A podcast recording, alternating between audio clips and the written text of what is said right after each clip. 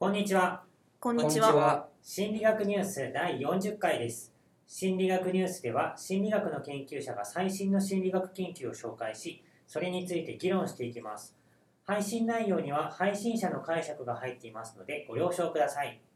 今回の担当者は、ダーさんです。はい、よろしくお願いします。えっ、と今日は音楽のイメージに関する話をしたいんです。で、なんかもしかしたら僕だけのかもしれないんですけど、こう昔聴いた曲をなんか久しぶりに聴いたりした時に、なんかこうテンポが遅いというか速いというかなんか違って聞こえるってことないですか？なんかこの曲もっと速かったんじゃないのかとか遅かったんじゃないのかっていう。それを感じたことないな。全くない。一回もない。一回もない僕なんかちょくちょくそれあるんですけど、なんかこの遅い？曲こんな遅かったっけなとかってもっと速かった気がするなとか。それさ、リミックスバージョン聞いてるとかじゃなくて。あそうそうそれはまあバージョン違いとかってあるんですけどそうじゃなくてちゃんとこう原曲なんだけど違うなっていう。まあでもオーケストラの曲とかだと意外とその指揮者によって全然感じが違うから、それであれ思ってたより遅いかなみたいなのもあるかもしれない。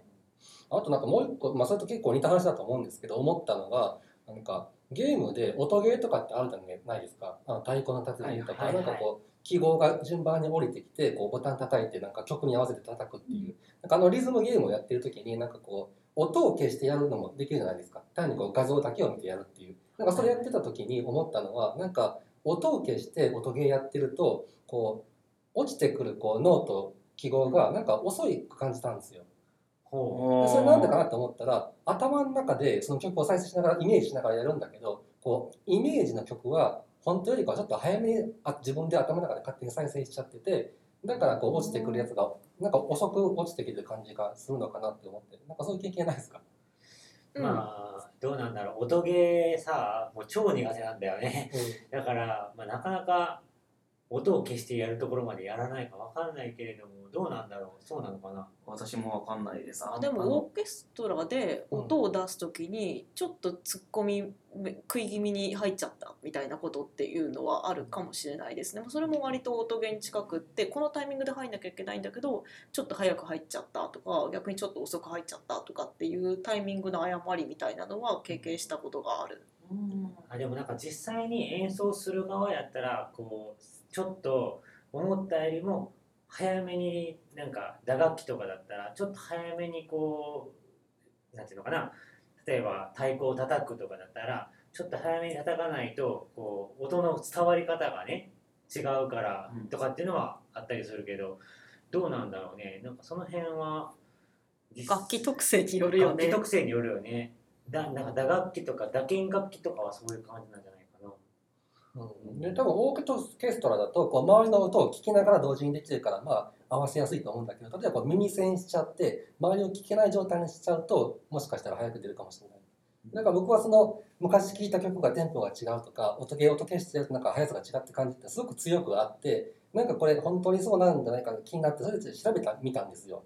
で研究を見たら実はそういう研究って結構あるんです。その音楽を頭の中でイメージするっていう時にそれがどうなってるかっていうのを調べた研究がいくつかあってでまあ音楽なんで結構いろんなこう観点から調べることができて、まあ、テンポも一つなんですけどそれ以外のこうピッチがどう変わるかとか歌詞がどう変わるとかっていろいろあったんですけど特にこうテンポの研究を見てみると割とそれは正確にできてるっていう研究がありましたね。どういうことかっていうと例えばそう有名な曲とかをなんかリストで出してこれをこう歌ってくださいって言ったりとかあとこう手を叩いてリズムを再生してくださいとかってやらせるとそれはもう本当の速さにかなり近いスピードで歌えたりとか手を叩いたりとかできたんですもちろん多少前後はするんですけどこう一貫して早く再生されたりとか遅く再生されさせ再生されたりっていうことはなかった。だからまあ基本的には人はこう音楽の速さテンポっていうのをちゃんとこう本当の速さに合って覚えてるんだっていうことがあの研究ではあるみたいです。でなんか似たような研究であのちょっと別の研究なんですけどこのお母さんが赤ちゃんに対して話しかけるっていうその言葉を分析したやつがあってでまあまあ赤ちゃんなんで、まあ、普通に話しかけることもあるんですけどこう寝かしつけるったりとかするときに歌を歌ったりとかもしますよね。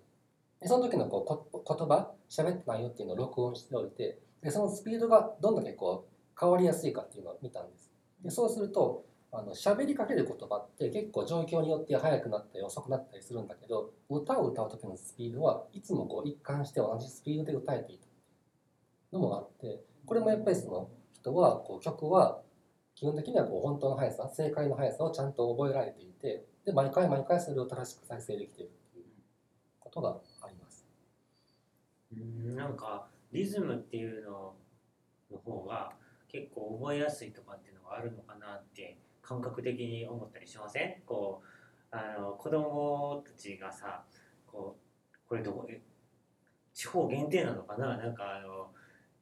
えー幼稚園とかで帰る時とかに「先生さようなら皆さんさようなら」じゃなくてなんかちょっとこうリズムをつけてねはい。先生さようならみたいななんかそんな言い方をするとかっていうのはなんか子供にとってそういうのの方が覚えやすいのかなとかってななんとなく思った気がするんだけどもおはようございますとかですね。先生おはようございます。皆さんおはようございますみたいな。あーそれはもしかしたらこうみんなでハモる必要があるからリズムになってた方がハモリがうん取りやすいっていうそれはあるのかもしれないですね。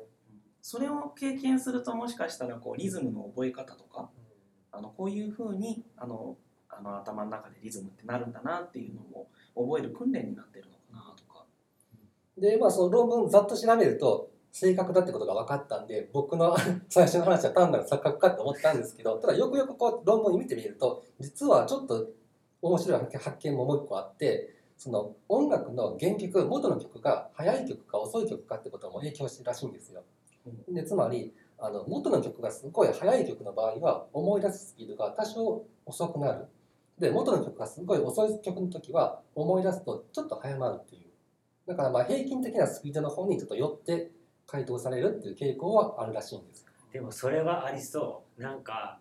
こう曲を覚える時とかってどう覚えますか？こどうというどうなんか例えばこう頭の中でさ口口ずさむというかなんていうのかな？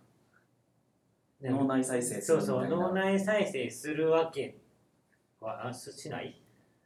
脳脳内再生がなんかこうすっごい速いやつの時はもう自分の